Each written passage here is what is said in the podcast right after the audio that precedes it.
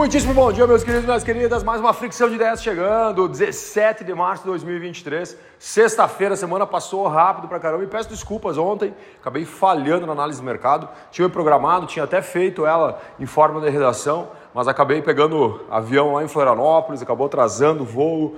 Cheguei em Guarulhos já um pouco atrasado e, ah, e não consegui parar para gravar para vocês os 15 minutos. Chegando aqui no Paraná, em Cascavel, que nós estamos em treinamento de vendas complexas, estamos no segundo dia, ontem entregamos 8 horas, então como acabou atrasando tudo, cheguei muito no laço e aí acabei não fazendo a gravação da análise de mercado, mas aqui sexta-feira estamos nós para jogar um pouco de conteúdo na sua cabeça, que está acontecendo muita coisa, muita coisa mesmo. A quebradeira lá dos bancos dos Estados Unidos arrastou crédito suíço lá da, da, da Europa e algumas coisas estão movimentando né, a nossa semana. E semana que vem nós temos o quê? Copom, tem reunião do Fed para decidir juros nos Estados Unidos, tudo que dita um pouco o ritmo também dos próximos capítulos das nossas empresas aqui no Brasil. Vamos começar a falar então do Ibovespa, Ibovespa que subiu ontem 0,74%, um pouquinho na contramão do dólar, né? Que o dólar ontem caiu 1,03%, fechando o dia a R$ 5,24. Tivemos, é, olha só, olha as bolsas de valores depois da injeção de capital que o governo suíço fez no banco Credit Suisse.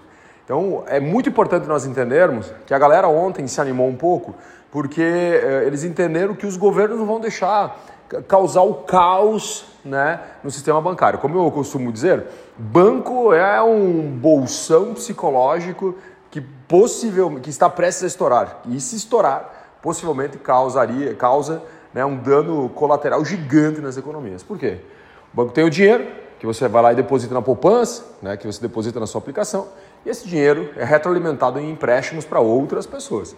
Quando todo mundo vai para o banco retirar o dinheiro, como aconteceu lá, por exemplo, no Silicon Valley Bank, o que acontece? Colapso do banco. Né? Então, o Credit Suisse aconteceu a mesma coisa. O maior investidor do Credit Suisse falou assim: ó, eu não vou mais investir meu dinheiro, não vou mais colocar o dinheiro nesse banco, porque eu estou muito alavancado, cerca de 10% da minha carteira e automaticamente a galera assustou-se e correu para o banco pegar o dinheiro e faltou a alavancagem. Né? Vamos falar logo na sequência um pouquinho mais. SP500 então subiu ontem 1,76, Dow Jones subiu 1,17, Nasdaq subiu 2,48, Stock 50 na Europa subiu 2,03%. Bitcoin hoje às 5 horas e 9 minutos da manhã estava sendo cotado acima de 26 mil dólares. 26.196 dólares, subindo somente hoje na madrugada 4,55%. Uma alta agressiva na semana, né? com certeza ultrapassará os 20%. Vamos ver como é que vai ser o dia de hoje, por quê? Galera, com medo do tradicional, está indo para um pouco mais arriscado para tentar, de alguma forma, uh, pulverizar o seu dinheiro. Né? Petróleo tipo Brent, às 5 horas e 12 minutos da manhã, estava sendo cotado a 75 dólares e 42 centos o barril, subindo aí quase 1%. 0,96 pontos. Então, vamos falar um pouquinho do Credit Suisse. O que aconteceu? Né? Esse banco lá da Suíça, ele é um banco que foi fundado em 1856. Isso mesmo, um banco de 1856. Um banco lendário, né? a gente ouve falar muito dele aqui. Um banco muito respeitado, 50 mil funcionários. E ontem, ontem na quarta-feira, tomou pau justamente, né? Porque um dos maiores investidores, ou o maior investidor, né, comentou que, aspas, não podemos passar de 10%, trata-se de, uma questão regulatória. E o que, que aconteceu? Acabou automaticamente, a galera se assustou, falando assim, meu Deus, né, muito psicológico também dos Estados Unidos, e acabou que a galera começou a correr para o banco e o banco começou a ter problemas de uh, liquidez. As ações na quinta-feira, uh, na quinta não, na quarta-feira, perdão, elas despencaram 26%. E ontem nós tivemos a ação subindo 19,15%, a partir do momento que o Banco Nacional da Suíça, ele, que auxilia o Banco Central de lá, né, ele afirmou que uh, haveria um depósito de 54 bilhões de dólares na conta desse banco. Pix, Pix gordinho, hein? Vamos falar algumas coisas quentes que estão acontecendo por aqui. Então, o nosso ministro STF, Lewandowski, concedeu liminar reduz travas a nomeação de políticos em estatais. O que, que acontece né, com esse movimento? Então, lembra que existia uma trava que falava assim, ó, existe, existe uma quarentena de 36 meses para um político que estava em alguma atividade, ele, ele assumiu um cargo dentro de uma estatal. Só que agora derrubou isso, não existe mais. Então o político pode assumir. E olha o que, que acontece, olha a massa de manobra política que existe por trás.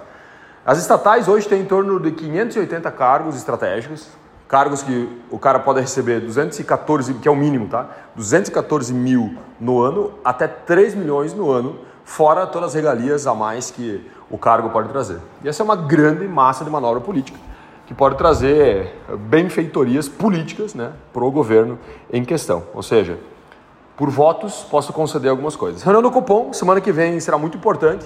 Né, nós temos a reunião do Copom.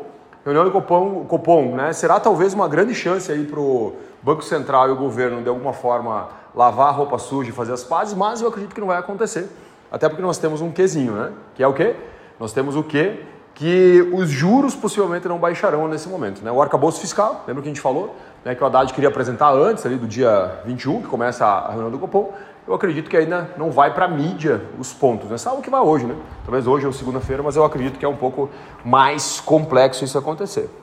Vamos falar um pouquinho sobre inflação? IGP-10, olha só, índice médio de evolução dos preços no período. Né? O que é o IGP-10? Né? Lembra que a gente já falou? Né? Então ele mede a inflação do período do 11 dia do mês anterior até o décimo dia do mês atual. Ou seja, o que eu vou falar agora do IGP-10, que inclusive vai ter um recorde uh, negativo, né, que é medindo do, do fevereiro, dia 11 de fevereiro do mês passado até dia 10 de março agora. Né? Então o índice geral de preços 10, o IGP-10, então registrou um avanço de 0,05 em março. Né? Nós tivemos aí quedas principalmente em preço ao produtor né? e também a desaceleração de alta ao consumidor. Né? Então, obviamente que a maneira que se mede isso é um pouco diferente da, da inflação a qual a gente olha, por isso que a inflação que a gente olha tem um acumulado aí acima de 5%. Mas o IGP-10 tem um acumulado né, de 1,12% agora no mês de março contra 2,26% né, que tinha até o mês de fevereiro. Que loucura! Nós tivemos aqui o Mato Grosso ultrapassa a Argentina, isso mesmo, ultrapassa a Argentina e vira o terceiro maior produtor de soja do mundo. Né? O Brasil ele produz uma quantidade muito maior de soja, né, mas o estado, no Mato Grosso, virou o terceiro maior produtor de soja do mundo, ultrapassando a Argentina. Estima-se que esse ano aqui o estado, somente o Mato Grosso, vai produzir 41,4 milhões de toneladas de grão nessa safra 22-23. Isso faz com que a Argentina, que vai colher 32 milhões, está a Argentina sofrendo um pouquinho com a estiagem em algumas partes do país, fazendo com que eles diminuíssem, inclusive, a produção. Né? A previsão aqui do Brasil, da safra, é de 153 milhões de toneladas, sendo que 25% da produção é do Mato Grosso. Só o Mato Grosso, então, tem uma estimativa de fazer com que a sua safra desse ano tenha um crescimento de 1,4%, né, comparado com, a, a, com a, a, safra anterior, né, de 20, 21, 22, né, agora nós estamos falando de 22, 23. E o PIB da agricultura no Brasil estima-se, né, o Itaú está estimando que vai disparar mais de 10%, isso mesmo, mais 10%. Vamos falar um pouquinho da China, nosso maior cliente. Olha só, né, cara, o Reino Unido proíbe o TikTok em telefones do governo por questão de segurança. Né? E aí vem uma coisa importante, né? Por que, que eu trouxe aqui essa informação? A China é nosso maior cliente, hoje o que mais compra do Brasil, né? principalmente na questão do agronegócio, mas a galera não confia na China, né? Não adianta, né? Tipo, isso aqui é o, a, a, digamos, o estereótipo da confiança, né? Pô, não confio na China a ponto de não deixar as pessoas usarem uma rede social que é chinesa dentro, por exemplo, do meu país. Tem vários países, inclusive o próprio Estados Unidos já proibiu, né? nós temos alguns países da Europa também, e agora o Reino Unido então proíbe o uso do TikTok. Isso acontece, isso também vem muito daquele uh, questão do reflexo da galera estar diminuindo a produção de produtos na China. Né? Então a gente já falou sobre isso, falamos sobre a Apple, falamos sobre várias outras empresas que estão tirando da China, indo para a Índia, indo para Taiwan, para fazer a produção dos seus equipamentos, muito pela questão da confiança. Ou seja, não quero ficar só na mão dos chineses. Vou falar um pouquinho, inclusive se nós falarmos da China ainda, lembra que nós falamos já sobre o gado, por exemplo, né? Nós sabemos que o gado não está voltando ainda para a China, estão esperando ali a reunião né, com o presidente Lula, que vai acontecer nos próximos dias, para talvez fazer um movimento político para continuar mandando lá o, o gado para a China depois daquele problema lá com a vaca louca, né? E o que acontece? A China é meio imprevisível, né? Então assim, tu lembra da pandemia? Nós tínhamos a pandemia, onde estava todo mundo em casa, qualquer pessoa que tinha um sintoma trancava o prédio inteiro, e agora nós temos um movimento né, do que, pô, libera tudo, né? Então a China é muito imprevisível, isso que faz com que o mundo fique um pouquinho com medo da China. Vamos falar um pouco sobre o mundo, então? Olha só, Banco Central da Argentina eleva 3 pontos percentuais né, o juro. E olha só, né, a gente reclama do juro aqui no Brasil. O que acontece lá na Argentina? Olha só, 78% de juro né, Argentina, né? Só para ver, mais ou menos, né? Mais ou menos bem próximo ao nosso, né? Nós temos um juro aqui no Brasil hoje de 13,75. A Argentina subiu 3 pontos percentuais ontem. Lembrando que a última subida que eles tinham feito foi no mês de setembro, onde eles tinham subido 5,5% uh, o juro para 75% e agora sobe mais 3 pontos para 78%. Lembrando, né? A Argentina passou de 100% a inflação lacrado é 102,5% de inflação na Argentina. Se tu reclama aí da inflação que nós temos no Brasil, que inclusive é mais baixa que dos Estados Unidos, né? É um milagre, literalmente, né? Os Estados Unidos está sofrendo também com a inflação. Vai pegar, por exemplo, a Europa, todos os países estão sofrendo com a inflação. Né? Não é só nós por aqui. Então imagina, tu vai no supermercado e tu vê o preço de um produto que está muito mais alto, tu fala assim, meu Deus, como as coisas estão mais caras. Tu imagina a Argentina, né, que somente no mês de fevereiro a sua inflação subiu né, mais de 6%. No total foram 6,6%, atingindo 102,5% de inflação. Vamos falar um pouquinho do Banco Central da Europa. O Banco Central da Europa também subiu o juro, né? Por isso que a reunião do Copom na semana que vem, 21 e 22, assim como a reunião do Fed, né? Lá nos Estados Unidos vai ser muito importante a gente acompanhar, porque há uma expectativa, é uma expectativa um pouco menor, mais reduzida pela questão da quebradeira dos bancos, de talvez, né, os bancos centrais, inclusive do Brasil, subir o juro novamente. Imagina que nós de 13,75, a estimativa é que ele fosse para 14,25.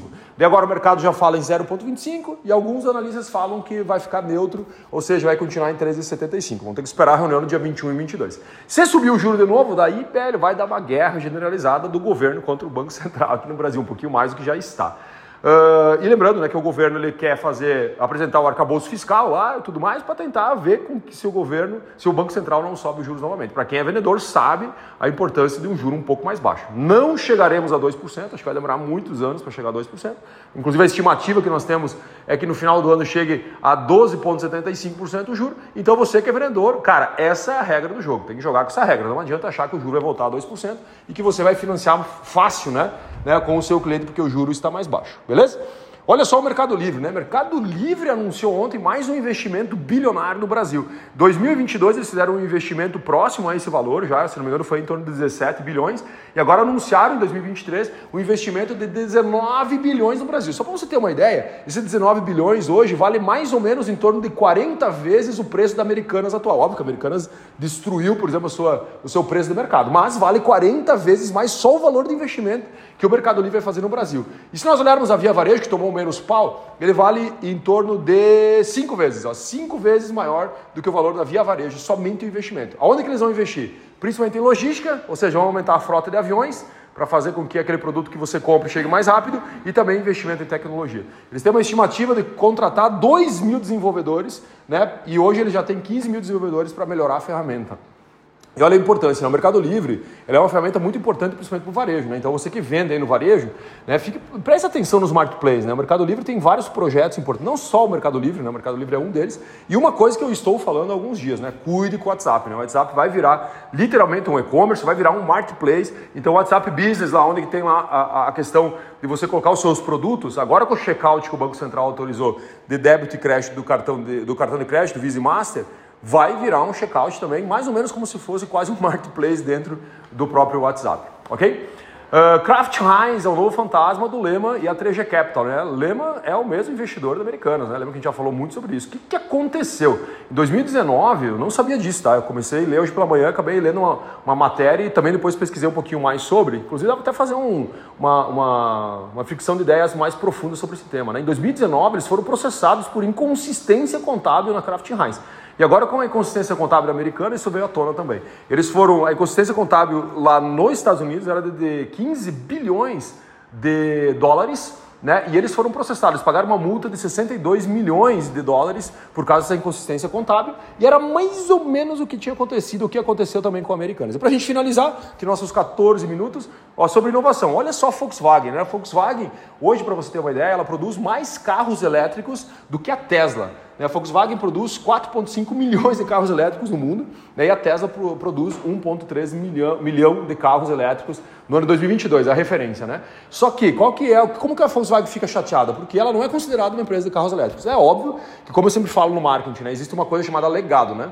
Então, se imagine que a marca se posicionou por muitos anos com uma coisa. Agora, você reconstruir né, ou des desconstruir esse legado e construir um novo posicionamento é mais complexo. Óbvio que a Tesla, que nasce já como uma empresa elétrica, ela tem uma possibilidade de se posicionar muito mais rápido. E agora, qual é o objetivo da Volkswagen? Ser reconhecido como uma empresa também inovadora e principalmente uma empresa referência em carros elétricos. E no Brasil vai chegar carros elétricos. Agora vamos fazer um lançamento na Europa, um carro elétrico que vai custar em torno de 25 mil euros, sei lá, uns 140 mais ou menos mil reais. E possivelmente esse carro também vem para o Brasil, tipo como se fosse um carro elétrico popular, né? Então vai competir diretamente com a Tesla, porque a Tesla vem para o Brasil hoje num preço quase de milionário, né? Impossível, né? Galera, show de bola? Um abraço, um beijo no coração de vocês. Até segunda-feira com mais uma fricção de ideias. Espero que vocês tenham gostado. Desculpa por ontem ter falhado, mas realmente o meu voo ontem atrasou e eu acabei não conseguindo gravar. Valeu, valeu, até segunda.